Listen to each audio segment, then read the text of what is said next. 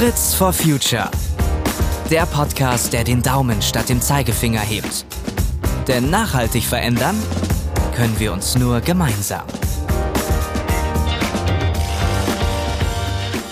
Naturkosmetik, natürliche Inhaltsstoffe ohne Mikroplastik blickt eigentlich keiner so richtig durch. Aber wer Kosmetikprodukte verwendet, und das dürften wohl die meisten sein, hat das alles schon mal gelesen und fragt sich im Zweifel, was davon ist gut für mich und dann auch noch gut für die Umwelt. Damit herzlich willkommen zu dieser Folge von Fritz for Future, in der wir mit Dr. Joachim Krämer und Sandra Breuer von Henkel Beauty Care genau das besprechen wollen. Ein herzliches Hallo an euch beide.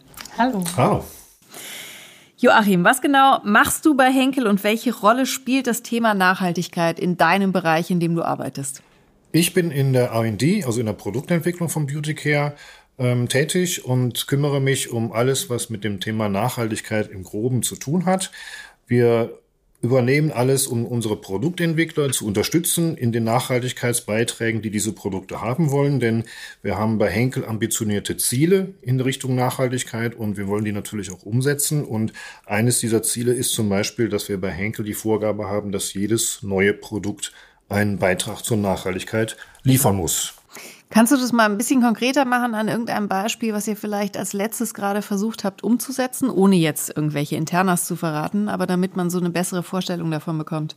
Naja, zum Beispiel kann man über unsere neuen äh, Nature Box reden, wo wir als Beitrag zur Nachhaltigkeit verschiedene Dinge haben. Zum Beispiel ähm, den Einsatz von ähm, rezykliertem ähm, Plastik aus sozial, ähm, sozialen Quellen oder auch die Kosmos-Zertifizierung als Naturkosmetik oder weitere Dinge, den höheren Einsatz natürlicher Inhaltsstoffe. Da gibt's ganz, ganz viele Beiträge, äh, die, man, die man leisten kann. Und äh, das ist letztlich etwas, worum wir uns kümmern und sicherzustellen, dass alles das, was wir tun, auch zur Nachhaltigkeit beiträgt. Sandra, du bist Sustainability Managerin im Unternehmensbereich Beauty Care. Und an dich jetzt mal die Frage, also Henkel und Naturkosmetik. Das passt für viele nicht zusammen. Wie passt das zusammen? Ähm, ja, also wie Joachim schon gesagt hat, ist das Thema Nachhaltigkeit äh, bei uns ganz stark äh, in, der, in der Unternehmenskultur verankert. Und generell versuchen wir natürlich immer eine Balance zu finden zwischen den Ansprüchen der Gesellschaft, aber auch äh, der Verantwortung gegenüber unserer Umwelt und natürlich dann auch dem wirtschaftlichen Erfolg. Und generell gehören dazu natürlich auch die Kundenbedürfnisse und diese zu verstehen und nicht nur für uns bei Henkel, sondern auch für unsere Konsumenten und Konsumentinnen ähm, ist das Thema Nachhaltigkeit immer, immer wichtiger. Und wir wissen zum Beispiel, dass ähm, gerade das Thema Naturkosmetik, natürliche Inhaltsstoffe eines der wichtigsten Entscheidungskriterien für unsere Konsumenten ist. Und wir müssen dann natürlich auch schauen, dass wir immer unser Produktportfolio entsprechend äh, hinterfragen anhand der Kundenbedürfnisse und dementsprechend schauen wir uns dann eben auch unser Produktportfolio an und bieten ganz unterschiedliche Produkte an von beispielsweise ne, unseren Naturkosmetikmarken wie, wie Naturebox und Nahe, die Joachim auch schon erwähnt hat, aber auch hin zu ähm, unserem breiteren Produktportfolio. Ähm, wir haben beispielsweise auch ähm, die Inhaltsstoffe natürlichen Ursprungs ähm, in den Bereichen äh, in unserem kompletten Relaunch für, die, für das gesamte Haarpflegeportfolio integriert und auch jetzt kürzlich in dem, in dem Relaunch für Fahr, ähm, wo wir neben den natürlichen Inhaltsstoffen auch ähm, innovatives Produktdesign umgesetzt haben und so passt das dann zusammen. Aber ich habe ja auch deshalb so gefragt, weil natürlich gibt es da draußen äh, einige Vorbehalte und Vorurteile. Mit welchem Vorurteil würdest du heute gerne mal aufräumen? Was geht dir am meisten auf den Keks? Ähm, ja, dass Leute immer denken, äh, Natur ist gut, Chemie ist böse, das kann man so pauschal eigentlich überhaupt nicht sagen. Generell sind all unsere Produkte und all unsere Inhaltsstoffe total sicher in der Anwendung. Also da braucht man überhaupt keine Bedenken haben, denn ähm, alle Produkte, die wir auf den Markt bringen und die Inhaltsstoffe sind entsprechend getestet und äh, werden eben anhand der regulatorischen Standards bewertet, sodass man da überhaupt keine, keine Angst haben muss, dass das irgendwie gefährlich ist oder so. Und generell gibt es auch gar nicht so einen starken Unterschied zwischen Natur und Chemie, wie viele Leute oft denken, sondern ähm, alles, was direkt aus der Natur entnommen wird oder auch chemisch hergestellt wird, ist in gewisser Weise chemisch bearbeitet und Chemie. Ähm, von daher kann man das gar nicht so, so, so pauschal sagen. Also generell schauen wir uns natürlich nicht nur den Einfluss an, den unsere Produkte und Inhaltsstoffe auf den Konsumenten bei der Anwendung haben, sondern auch äh, bei, der Beschaffungs-, äh, bei der Beschaffung der Rohstoffe achten wir natürlich entlang der gesamten Wertschöpfungskette darauf, dass wir einen minimalen Einfluss auf äh, die Umwelt haben und einen maximal positiven Einfluss auf die Gesellschaft ähm, und schauen sehr stark darauf, dass wir verantwortungsbewusst und verantwortungsvoll unsere Rohstoffe beschaffen. Joachim, Sandra hat das gerade schon so ein bisschen angedeutet. Die Abgrenzung zwischen natürlich und was ist dann schon chemisch oder Chemie ist eigentlich äh, ganz schön schwierig, beziehungsweise die Grenze ist da schnell erreicht. Was ist denn eigentlich ein natürlicher Inhaltsstoff? Erklär uns das mal. Ja, das ist eine gute Frage, weil im Prinzip gibt es ja kein Leben ohne Chemie. Sandra hat es ja schon gesagt, ist alles, was wir haben, ist Chemie. Jeder Apfel besteht aus Chemie. Ähm, insofern ist die Frage, was ist ein natürlicher Inhaltsstoff und was ist ein chemischer Inhaltsstoff, eigentlich gar keine richtige Frage. Alles ist Chemie, aber natürlich kommt die Chemie irgendwo her. Wenn sie aus der Natur kommt, dann gibt es im Prinzip die Möglichkeiten, entweder einen Stoff aus der Natur zu nehmen und so einzusetzen in Produkten, wie er aus der Natur auch vorliegt. Zum Beispiel ein Pflanzenextrakt. Das gibt es beispielsweise in Produkten wie Henna-Haarfarben. Die bestehen nur aus Pflanzenextrakten. Das heißt, jemand pflückt die Blätter von der Henna-Pflanze und dann wird die, wird das gemahlen und aufbereitet und dann in das Produkt eingeführt und dann kann man sich damit die Haare färben. Ein rein pflanzlich basiertes Produkt. Und die zweite Kategorie ist, sind, Kriterien, sind, sind Rohstoffe, die quasi natürlichen Ursprungs sind, aber noch chemisch nachmodifiziert werden, damit sie eine bestimmte Wirkung bekommen, die sie in der Natur nicht haben. Ähm, zum Beispiel, wenn ich ein Pflanzenöl nehme, kann ich den Pflanzenöl chemisch so modifizieren, dass aus diesem normalen Öl ein Tensid wird, was dann waschaktive, waschaktive Wirkung hat. Diese Tenside sind ein, ein Baustein in mehr oder weniger jedem Duschgel, in jedem Shampoo, aber auch in jedem Waschmittel oder in jedem Weichspüler oder was auch immer, Oberflächenreiniger, überall da, wo etwas gereinigt wird, brauche ich ein Tensid und das kann ich aus der Natur nehmen. Insofern ist ein Tensid ein Stoff natürlichen Ursprungs, während ein Pflanzenextrakt quasi ein natürlicher Stoff ist. Und diese Abgrenzung, die ist nicht künstlich, so wie es sich jetzt gerade klingelt, äh, klingt, sondern ist etwas, was auf einer internationalen Norm beruht. Das hat sie nicht Henkel ausgedacht, sondern es gibt eine ISO-Norm, die international festlegt, wie man was zu berechnen hat und wie man dann was auch zu bezeichnen hat. Und daran halten wir uns natürlich auch. Aber das heißt im Grunde, jetzt mal ganz laienhaft gefragt, sobald ich möchte, dass ein Produkt, egal welches Produkt, auch irgendeine besondere Wirkung oder Eigenschaft hat, die die Natur eben nicht hervorgebracht hat, wie beispielsweise ich kann mir da irgendwie Haare mitfärben, muss ich ja irgendwas zuführen, einen, einen chemischen Prozess, irgendwas damit tun, damit es dann auch diese Wirkung hat. Ist also deswegen ist ja die Frage, kann es überhaupt viele Produkte geben mit äh, wirklich ausschließlich natürlichen Inhaltsstoffen? Ähm, natürlich, es gibt ja, es gibt ja Stoffe mit ausschließlich natürlichen Inhaltsstoffen, zum Beispiel diese Henna-Haarfarben.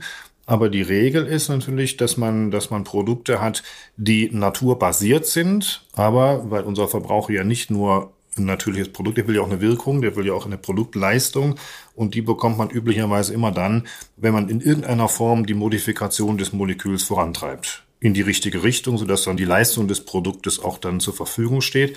Das heißt natürlich nicht, dass natur, naturbasierte Produkte schlechter sind.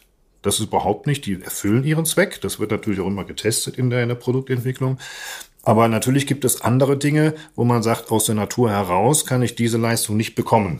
Wenn ich zum Beispiel an die Haarfärbe, Färbediskussion denke, mit Henna-Farben kriege ich wunderbare Farben hin, aber nur einen sehr begrenzten Teil von Farbspektrum. Ähm, blondieren, aufhellen, das kann ich mit natürlichen Haarfarben nicht leisten. Dafür muss ich, muss ich chemische Modifikation einfügen. Ich sitze hier, das sieht man ja nicht, und, aber auch mit ja, blondierten genau. Haaren und es ist natürlich. Die Farbe bekommst auch. du mit einer Henna-Farbe nicht hin.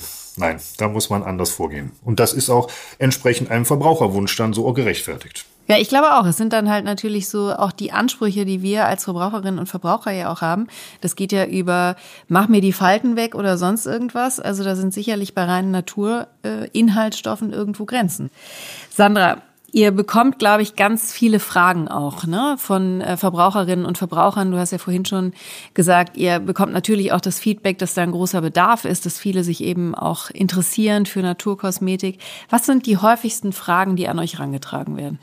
Also eine der, der häufigsten Fragen ist das ganze Thema Mikroplastik und ob unsere Produkte Mikroplastik enthalten. Das ist wirklich eine der, der häufigst gestellten Fragen.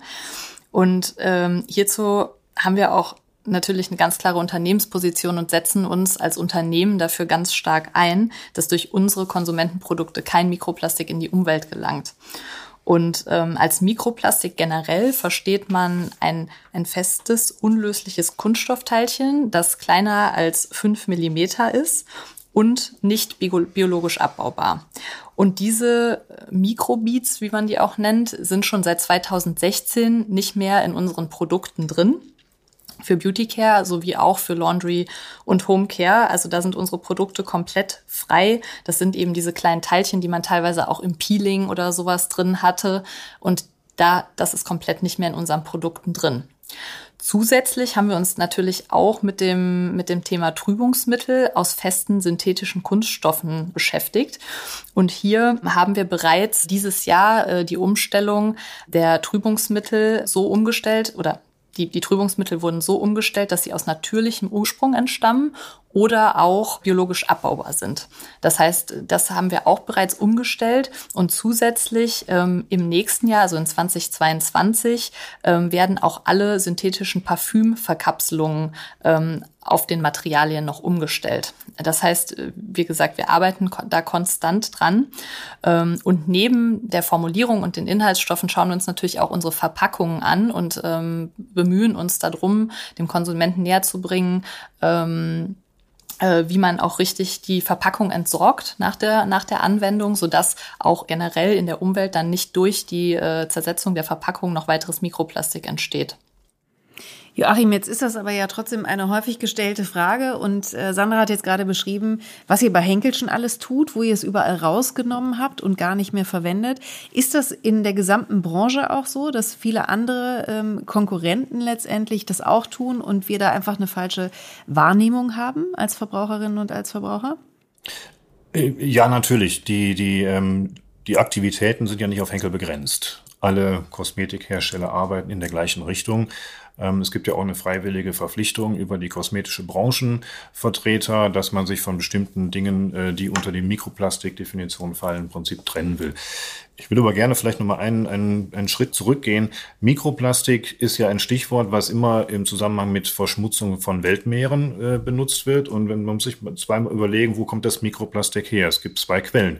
Einmal gibt es die Quelle von großen Plastikmüll, der im Weltmeeren in den großen Strudeln, von denen wir alle schon gehört haben und wo dann vor allem im asiatischen Bereich große Flüsse riesige Mengen an, an Plastik in die Weltmeere einspülen. Diese werden über die Laufe der Jahre, Sonnenlichtbewegung und so weiter klein gemahlen, zersetzt und dann entsteht Mikroplastik in weniger Millimeter Größen Partikelchen. Das ist die eine Quelle. Und die zweite Quelle ist Mikroplastik, was direkt als Mikroplastik in die Umwelt kommt und dann irgendwann auch im Meer landet. Und beim ersten Fall ist nur die Frage, wo kommt der Müll her? Da muss man dran arbeiten. Und bei dem zweiten ist die Frage, kann man als Hersteller von Produkten so agieren, dass man keine Mikroplastik mehr freisetzt? Und da gibt es eine interessante Studie vom Fraunhofer Institut, die ist aus dem äh, Jahre 2018, die untersucht hat, wo kommt eigentlich Mikroplastik in die Umwelt rein und wo kommt es her? Was sind die Quellen?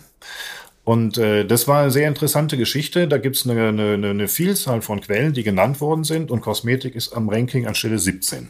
Okay. Ähm, wenn du jetzt fragst, was ist die Stelle 1, dann würde ich dir sagen, hör mit dem Autofahren auf. Das sind nämlich die Autoreifen.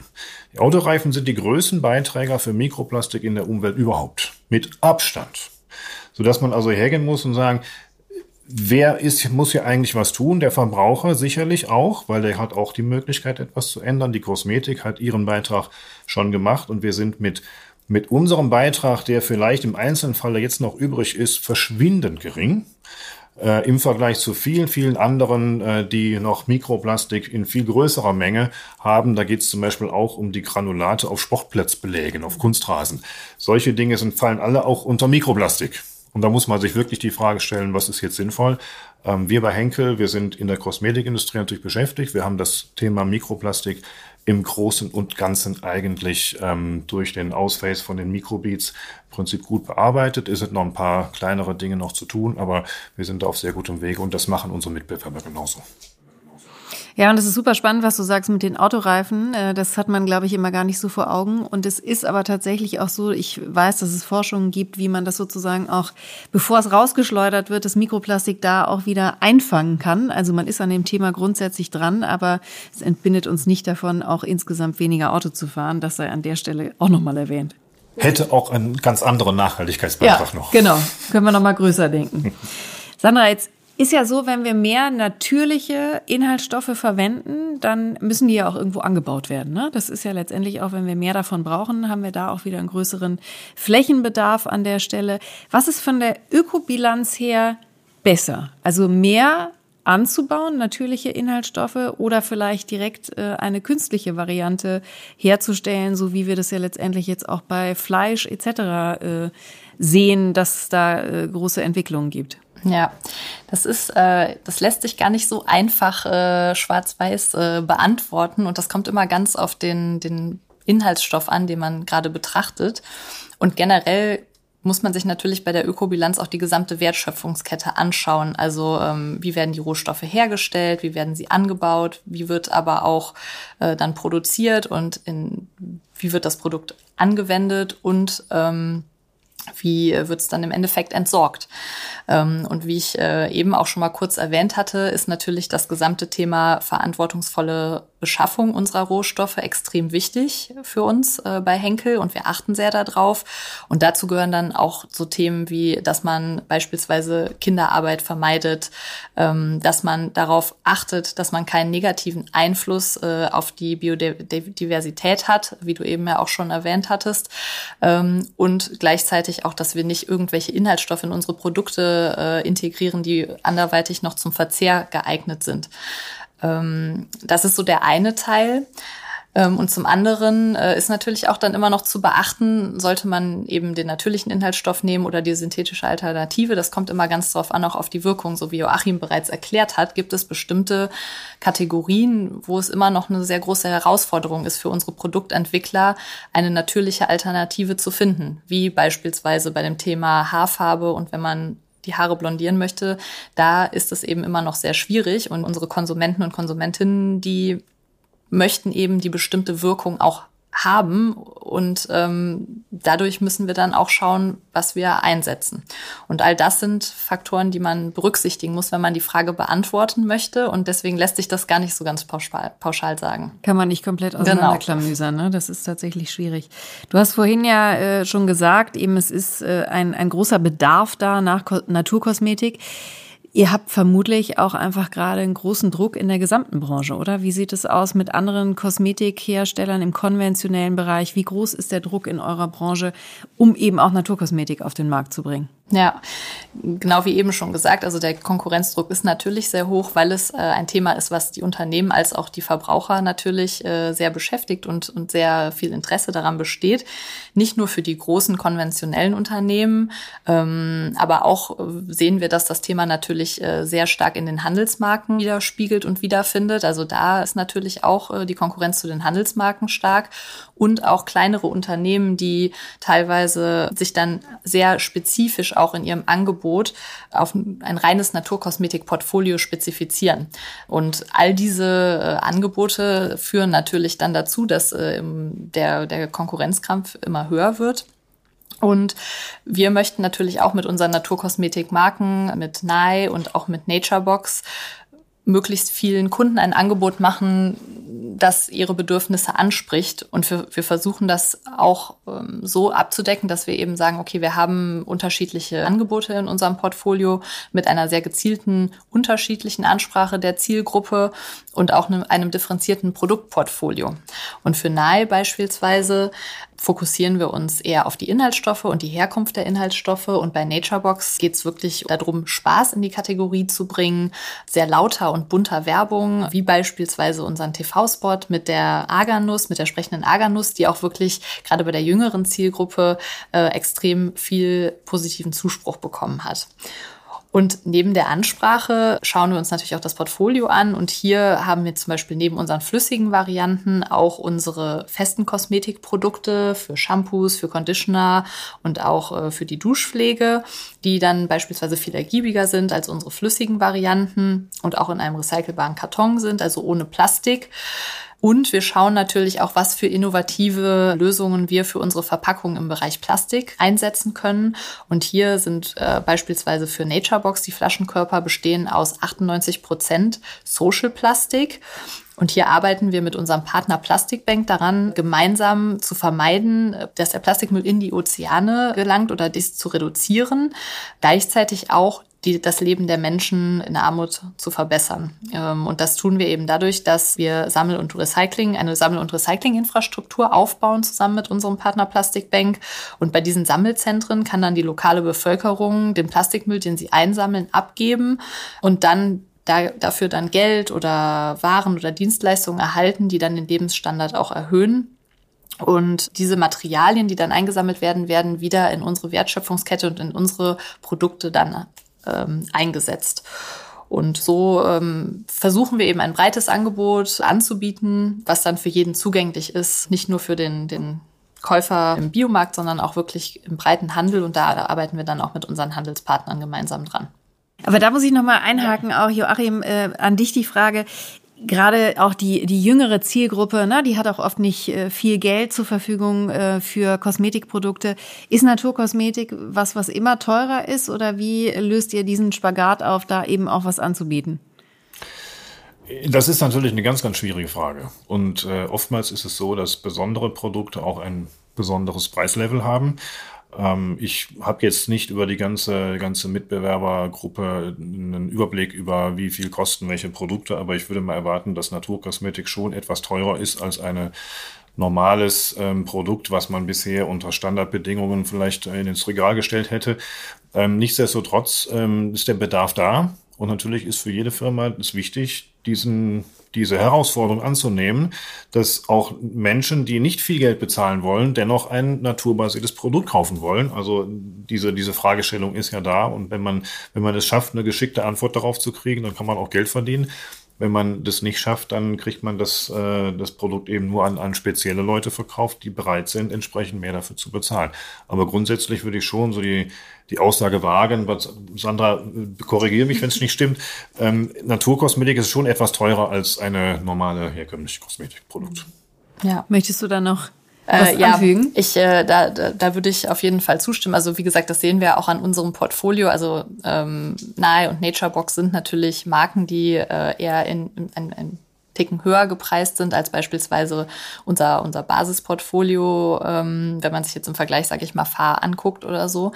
Ähm, aber trotz alledem versuchen wir ähm, auch in unserem Basisportfolio das Thema Nachhaltigkeit anzugehen und, und auch hier, wie ich bereits am Anfang auch gesagt habe, auch bei, bei FAR haben wir mit dem letzten Relaunch ähm, ganz innovatives Produktdesign auf den Markt gebracht, auch mit natürlichen Inhaltsstoffen. Also auch hier machen wir das zugänglich für jeden und ähm, das ist auch ein Thema, was natürlich sehr wichtig ist und wo wir zusammen auch mit dem Handel daran arbeiten und mit unseren Handelspartnern, dass wir nicht nur teures, äh, teure Naturkosmetik anbieten, sondern jeder sollte die Möglichkeit haben, Nachhaltigkeit zu leben und auch entsprechend äh, einzukaufen und das in, in breiter Masse und nicht nur irgendwie im, im Biomarkt.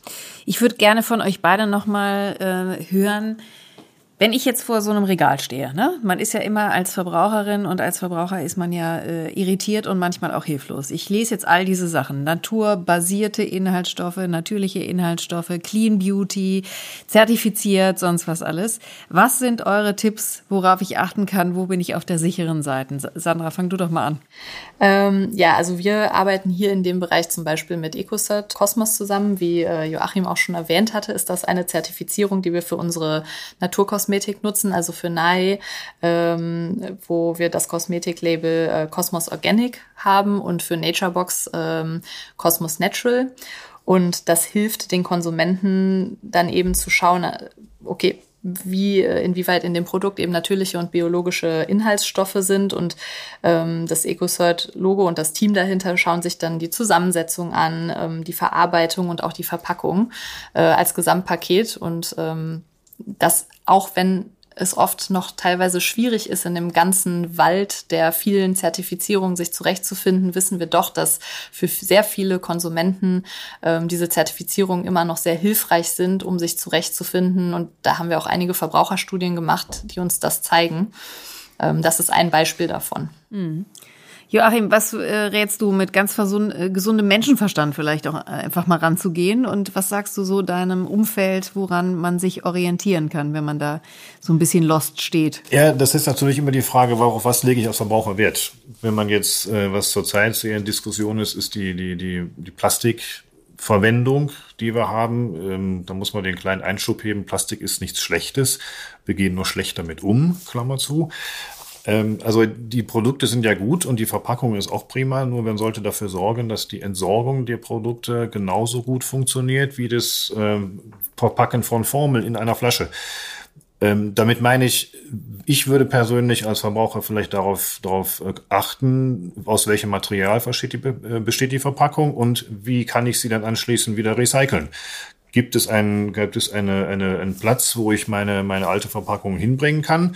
Wobei ich sicher bin, dass dann die, die die Entsorgung auch vernünftig läuft, also ein, ein Recycling stattfindet, oder ähm, muss ich es irgendwo in eine Mülltonne werfen, ähm, wo ich dann nicht weiß, was damit im schlimmsten Falle, je nachdem in welchem Land dieser Welt ich bin, gibt es gar keine Mülltonne. Ähm, das sind das sind Punkte, die mich persönlich äh, besonders umtreiben und da wäre mein Wunsch für die Zukunft, das ist nicht ein Henkelwunsch, sondern eher ein Wunsch an die gesamte Industrie, ähm, Kreislaufwirtschaft ernsthafter zu nehmen und auch vor allen Dingen im Recyclingbereich Industrien und, und Dinge zu schaffen, die dazu führen, dass man, dass man das, was man als Abfall quasi hinterlässt nach Gebrauch als Verbraucher, nicht als Company, als Verbraucher, dass das dann wieder zurückgehen kann in einen Kreislauf und wiederverwertet kann oder recycelt werden kann oder wie auch immer, dass es nicht Müll wird. Gerade zum Thema Verpackungen und auch zum Thema Kreislaufwirtschaft haben wir auch schon andere Folgen aufgenommen, die wir gerne auch nochmal in den Show Notes verlinken. Und Joachim, an dich eine große Frage sozusagen zum Schluss. Ihr seid ein großes Team von äh, Wissenschaftlerinnen und Wissenschaftlern bei Beauty Care. Was ist so der nächste große Coup, den ihr anstrebt? Ich weiß gar nicht, ob du das erzählen darfst, aber trotzdem, vielleicht kannst du die Herausforderung benennen. Du musst ja nicht sagen, äh, wie ihr es lösen wollt. Ja, also die das, was die Zukunft, was das Thema der Zukunft sein wird, ist Kreislaufwirtschaft. Das ist sehr klar. Das ist auch nicht etwas, was jetzt unbedingt Henkel für sich erfunden hat. Das kommt auch aus der, aus dem European Green Deal, also aus dem, aus der, der Nachhaltigkeitsagenda der Europäischen Union. Ähm, das ist alles, was dazu führt, dass, wie ich eben schon gesagt habe, eine, eine, eine, eine Zirkularität entsteht. Ähm, auf allen Ebenen, also auf, auf Rohstoffebene, auf, auf Verpackungsebene, überall da, wo ich etwas verwende, soll es bitteschön auch hinterher im Kreislauf drin bleiben. Es soll nichts aus dem Kreislauf raus. Und das ist etwas, was, ähm, wo wir noch viel, viel Arbeit vor uns haben sowohl auf der Verpackungsseite, da gibt es schon sehr, sehr viele Projekte, aber das ist noch alles nicht so weit fertig. Das ist auch nicht unbedingt etwas, was Henkel alleine lösen kann. Wir brauchen da die Zusammenarbeit mit ganz vielen, mit Zulieferern, die unsere Produkte, unsere Rohstoffe und auch unsere Verpackung uns liefern. Die müssen auch so geliefert sein, dass man sie anschließend recyceln kann. Nicht jede Verpackung kann man recyceln. Also auch da müssen wir darauf achten. Und zum Zweiten müssen wir nach der, nach der Verwendung beim Verbraucher darauf achten, dass die Produkte irgendwo hingehen, wo es dann auch Systeme gibt, die mit den Dingen auch wieder etwas Sinnvolles anfangen.